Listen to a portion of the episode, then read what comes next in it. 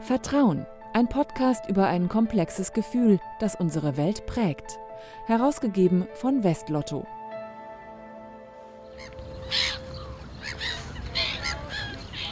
Herzlich willkommen zur neuen Folge des Vertrauen Podcasts, für den ich diesmal weit in den Norden gereist bin, in die dänische Hauptstadt Kopenhagen. In der Nähe des Nyhorn, des neuen Hafens, mit seinen bunten Hausfassaden und den vielzähligen Tavernen, liegt das Büro von Pernille Sonne. Mit ihr möchte ich heute über Glücksspiel in Dänemark sprechen und darüber, wie die Branche und die Politik das Vertrauen der Dänen dazu gewonnen haben. Hallo, Pernille. Hallo. Hallo. Grüß dich. Grüß dich. So, das ist also dein Büro hier. Ja. Wo sind wir denn hier genau? Wir sind in, äh, im Zentrum von Kopenhagen und äh, gegenüber ist das Torwaldsen Museum. Und äh, ja, hier ist mein Büro. Und du hast einen tollen Ausblick hier auf den Fluss. Ja, habe ich. und ganz nah an dem Hafen. So. Und was genau, du bist Juristin, was ist genau ja. dein Schwerpunkt? Ähm, das ist Glücksspiel, äh, auf jeden Fall. Also ich habe 15 Jahre vorher in Danske Spil gearbeitet als Vicepräsident und äh, ja, hat ganz viele Jahre mit Glücksspiel äh, beschäftigt. Das passt genau zu unserem heutigen Thema. Denn seit 2012 haben staatliche wie private Akteure die Möglichkeit, Glücksspiel in Dänemark anzubieten, auch online. Wie das funktioniert, möchte ich im Interview erfahren. Pernille, wann hast du das letzte Mal online gespielt? Ähm, das habe ich äh, vor ein, zwei Monaten her gemacht. Machst du das regelmäßig oder ist das eher so? Nee, es kommt auf die Größe der Gewinne an, glaube ich. Ach so, okay. Also es ist strategisch gedacht. Ja. Ich frage deshalb, weil es in Dänemark ja möglich ist, Online-Glücksspiel zu spielen. Wie ja. funktioniert das Modell in Dänemark? Ja, also das Modell ist ja, oder der dänische Glücksspielsmarkt äh, ist teilweise liberalisiert. Und äh, das bedeutet, dass wenn man die Förderung des Gesetzes erfüllt, dann kann man äh, eine Genehmigung für Spielautomaten mit Gewinnausschüttung äh, bekommen. Und dasselbe gilt auch äh, für herkömmliche Casino. Aber aufgrund der Größe des Landes äh, ist die Zahl der Genehmigungen begrenzt. Aber es ist liberalisiert sozusagen. Aber ich glaube, gibt es äh, heute sieben äh, Genehmigungen. Und Klassenlotterei und anderen Lot äh, Lottospiele sind äh, immer noch äh, oder weiterhin monopolisiert. So, da gibt es keine Änderungen. Und dann in 2012, da hat man dann Wettspiele, sowohl die herkömmliche als auch äh, Online-Wettspiele und Online-Casino liberalisiert. Und in 2018, da hat man auch Online-Bingo liberalisiert und Pferde- und Hundewettrennen. Das war früher ein Teil vom, von das äh, oder Genehmigung von Danske Spiel. So, das war vorher Monopol, aber das hat man dann auch liberalisiert. Das heißt, es ist so eine ganze Palette an ja. ja. Angeboten, die jetzt eben reguliert sind, ja. wo es klare Regeln gibt, wie die sich äh, auf dem Markt verhalten können. Ja. Und eine wichtige Regel ist, man braucht erstmal überhaupt eine Zulassung, also eine Lizenz. Ja, braucht man. Als Online-Anbieter. Wie ja. bekommt man so eine Lizenz? Ja, also eine Genehmigung für Wettspiele und Online-Casino können äh, sowohl äh, natürliche als auch juristische Personen äh, bekommen. Man muss aber die Förderung des Gesetzes erfüllen. Und äh, der Bewerber muss unter anderem 21 Jahre alt sein und er darf nicht vorbestraft sein und er darf keine Schulden äh, an die öffentliche Hand haben. Das heißt, das gilt alles für ähm, ja, Leute, die ein eigenes Casino, ein eigenes Online-Glücksspiel anbieten wollen. Ja, genau.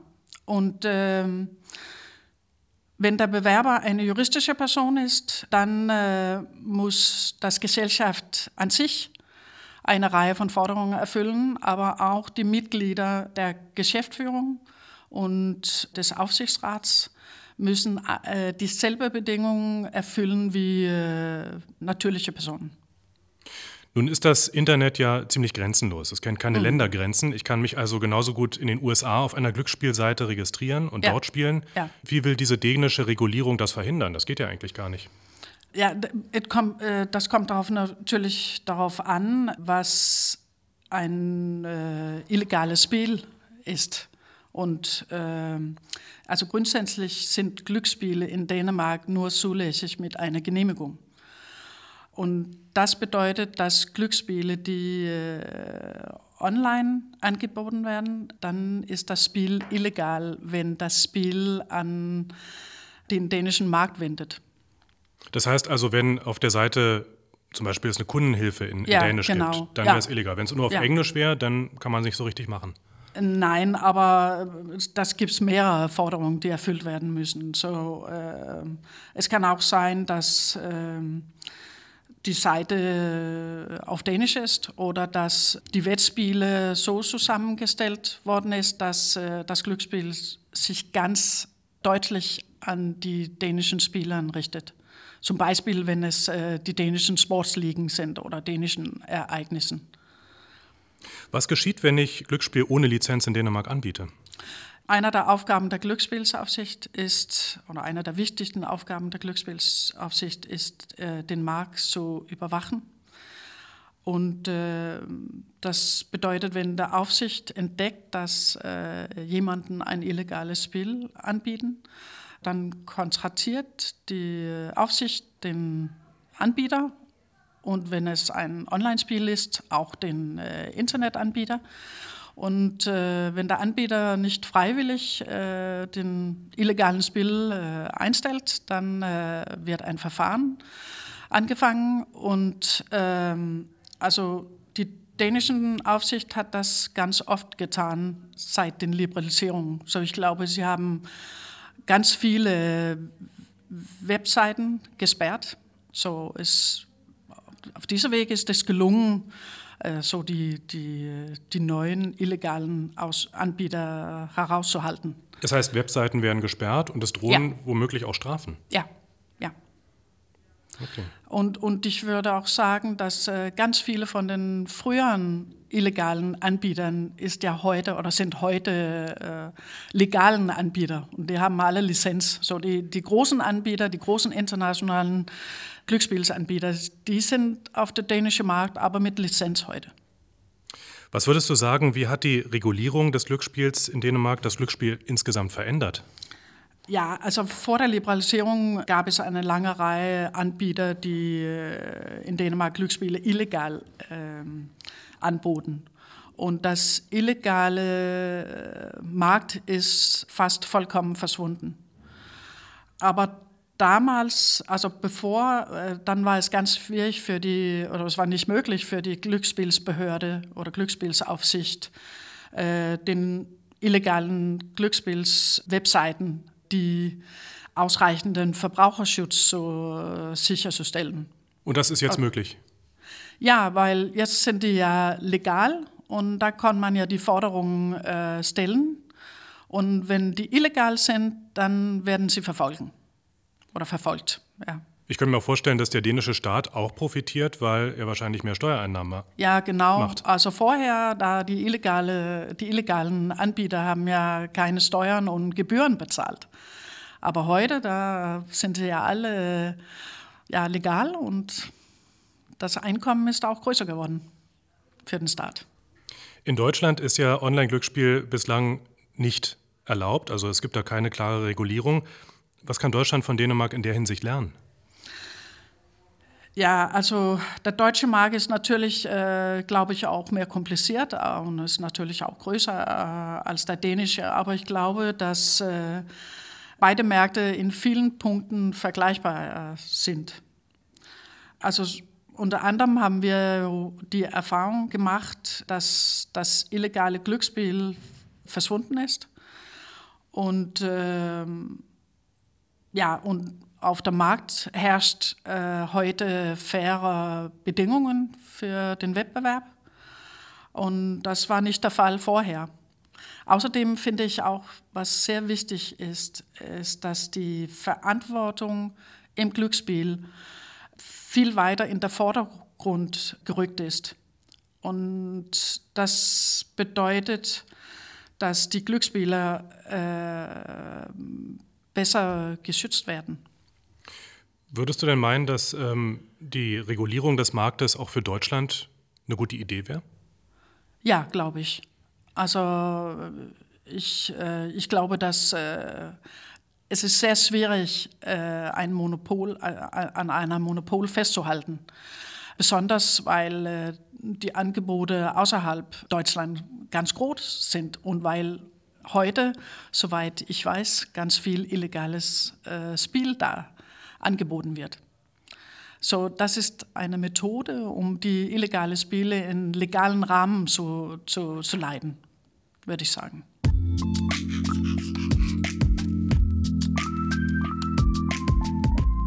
Die Regulierung des Glücksspielmarktes hat zugleich etwas mit Vertrauen zu tun. Denn die Behörden fordern von den Anbietern, dass sie Verantwortung übernehmen. Das kommt an, auch in der Bevölkerung. Du hast es ja gerade schon angesprochen, das Thema Verantwortung. Äh, Im Rahmen der Neuordnung dieses Marktes wurden in Dänemark auch verantwortungsfördernde Maßnahmen geregelt, so heißt es. Was sind das für Maßnahmen? Ja, das, da gibt eine lange Reihe von Initiativen, die die Verantwortung stärken sollen. Und äh, also zunächst werden Forderungen an die Personen und Gesellschaften gestellt, dass äh, also die äh, eine Genehmigung äh, bewerben. Aber darüber hinaus sind äh, im Gesetz Altersgrenzen äh, festgelegt. Es gibt äh, zwei Altersgrenzen. So, so grundsätzlich müssen Spieler, Glücksspieler 18 Jahre alt sein. Und das ist ganz gleich, ob sie online oder über einen Laden spielen. Also ob ich ein Lotterielos kaufe oder Nein, auf Pferde, Pferdewetten setze, ja, da gibt es immer Altersgrenzen. Da, ja, das, aber dann gibt es einen Unterschied. Und das ist, wenn, ähm, wenn die Spieler, die müssen nur 16 Jahre alt sein, wenn sie über den Laden äh, Klassenlotterei oder Lotterie spielen.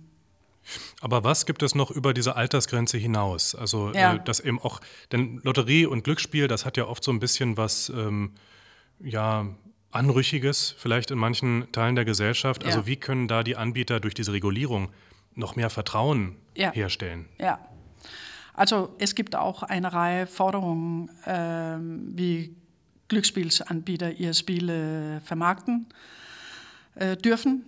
Äh, zum Beispiel äh, müssen die Spiele bei der Vermarktung als ein Unterhaltungsangebot hergestellt äh, oder präsentiert werden und nicht wie eine Lebens- oder eine Möglichkeit, sich äh, seinen Lebensunterhalt zu, äh, zu verdienen.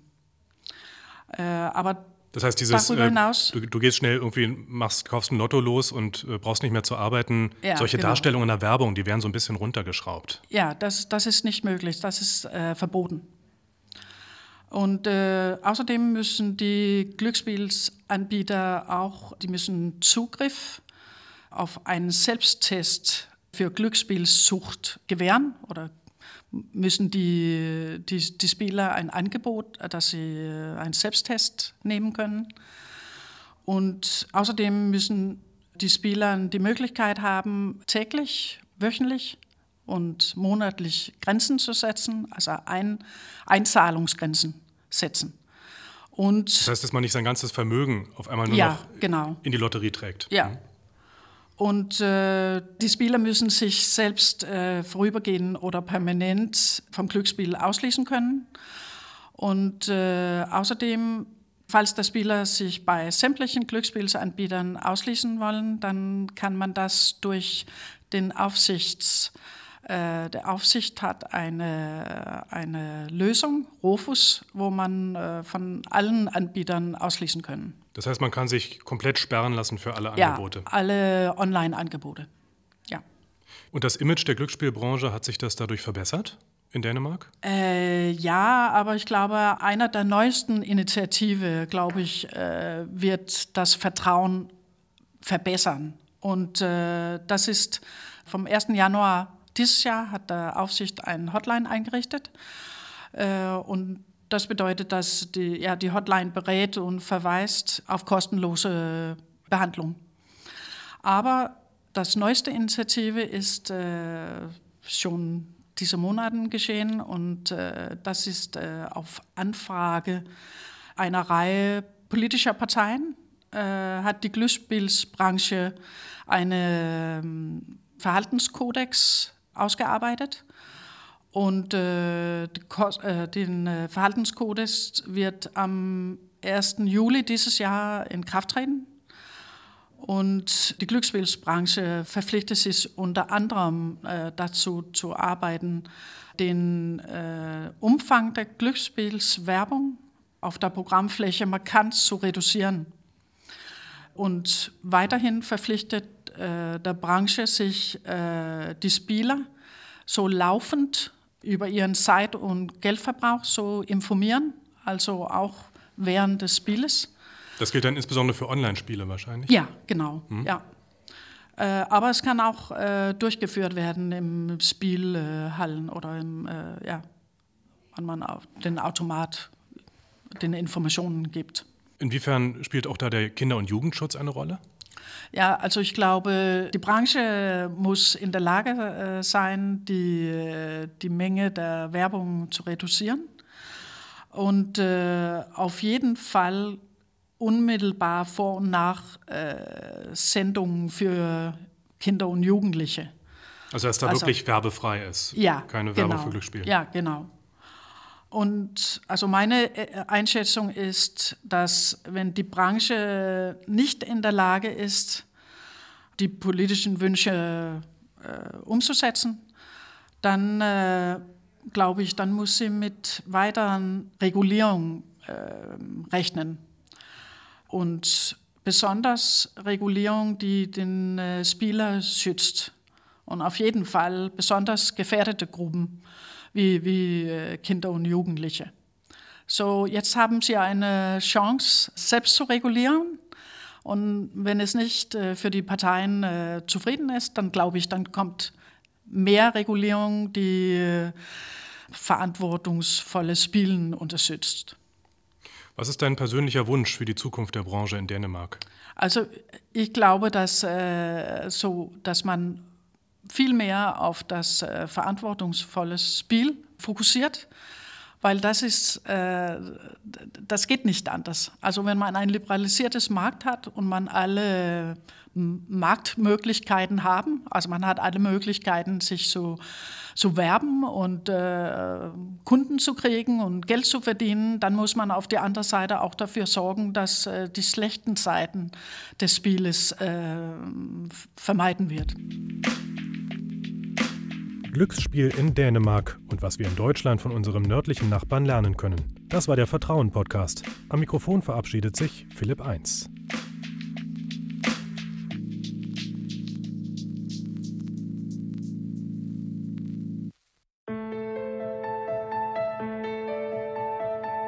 Vertrauen, der Podcast zum Blog von Westlotto.